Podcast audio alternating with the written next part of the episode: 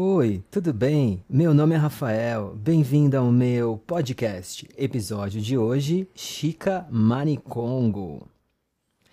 Em 1591, na cidade de Lisboa, Portugal, houve uma denúncia registrada no Tribunal do Santo Ofício que alegava que havia um homem escravizado no Brasil que se vestia com roupas de mulher e se deitava com homens.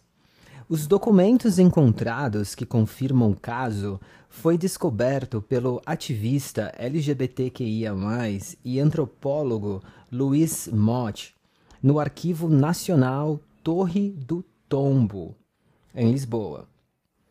Essa descoberta contempla a história de Chica Manicongo, considerada a primeira travesti negra do Brasil. Francisco era seu nome de batismo. O social, o nome que ela se apresentava, era Chica.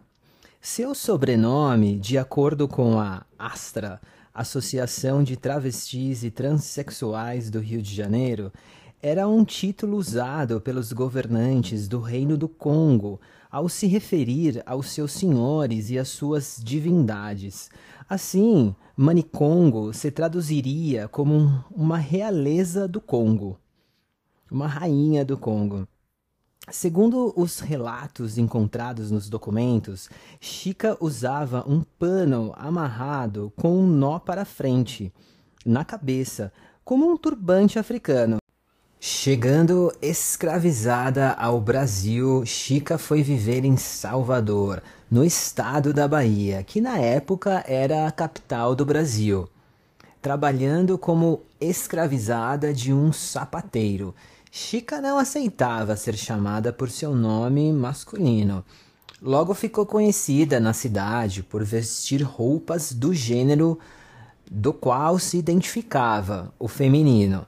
É por esse motivo que foi acusada pelo crime de sodomia e de participar de uma quadrilha de feiticeiros sodomitas. O antropólogo Luiz Motti possui diversos artigos disponíveis na internet.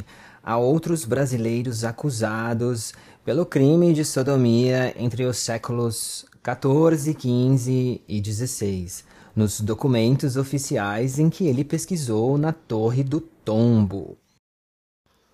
Há relatos de gays, lésbicas, que foram acusados e alguns até condenados.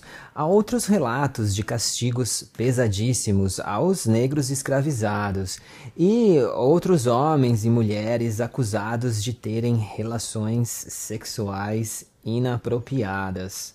Felizmente, Chica não foi condenada.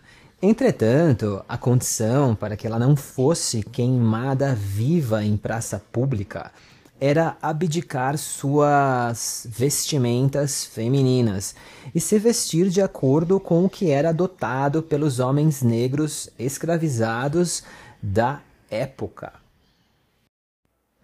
O interessante é que durante muitos séculos, por não ter um nome apropriado ao caso de Chica, ou por uma tentativa de apagar sua identidade, ela era tida como um homossexual pelos historiadores. Somente no fim do século XX que foi oficialmente documentada como uma mulher trans ou travesti, dependendo da vertente que se estuda.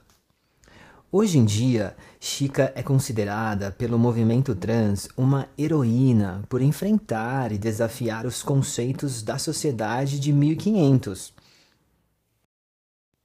mas que teve que se apagar pela pressão social, como acontece até hoje. No Brasil, há algumas e alguns representantes trans na política brasileira Katia Tapete foi a primeira trans a se tornar vereadora do Brasil e a primeira da América Latina. Isso foi em 1992, na pequena cidade Colônia do Piauí, no estado do Piauí. Kátia também foi presidente da Câmara Municipal de Colônia do Piauí em 2001 e 2002 e depois foi reeleita em 2004. Em 2018, a historiadora Érica Malunguino foi a primeira deputada estadual trans do estado de São Paulo. Em 2022, pela primeira vez na história, o Brasil elegeu duas deputadas federais trans.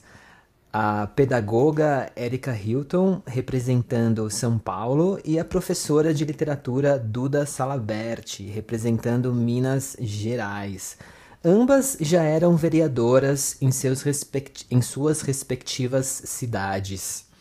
O estado de Sergipe e Rio de Janeiro também tiveram representantes trans para o cargo de deputada estadual em 2022. O curioso é que o Brasil é considerado um dos países que mais matam transexuais do mundo. A violência é alta, para essa comunidade. Entretanto, há avanços. Em junho de 2022, foi aprovado pela Câmara de Vereadores de São Paulo o projeto que homenageia Chica Maricongo, para virar nome de uma rua na zona sul da cidade de São Paulo. O projeto só precisa da sanção do prefeito da cidade de São Paulo. O projeto foi criado pela vereadora Erika Hilton.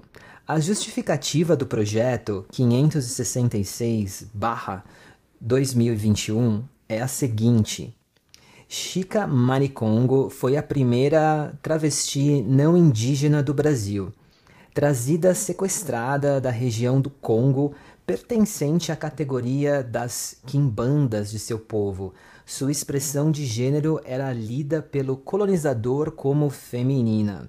No Brasil, foi submetida à condição de escravizada na Bahia, tendo seu trabalho explorado por um sapateiro. No, no entanto, Chica recusava-se a utilizar o nome masculino que lhe foi imposto, ao mesmo tempo em que seguia vestida em seus trajes femininos, tal qual em África. Por anos, a historiografia retratou Chica enquanto Francisco, assassinando seus direitos à memória.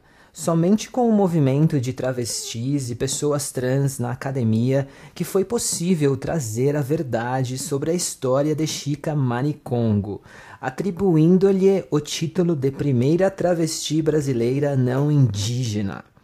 Chica Manicongo representa a luta das travestis brasileiras pelo seu direito à memória e o reconhecimento, e é por isso que é importante homenagear sua luta e existência.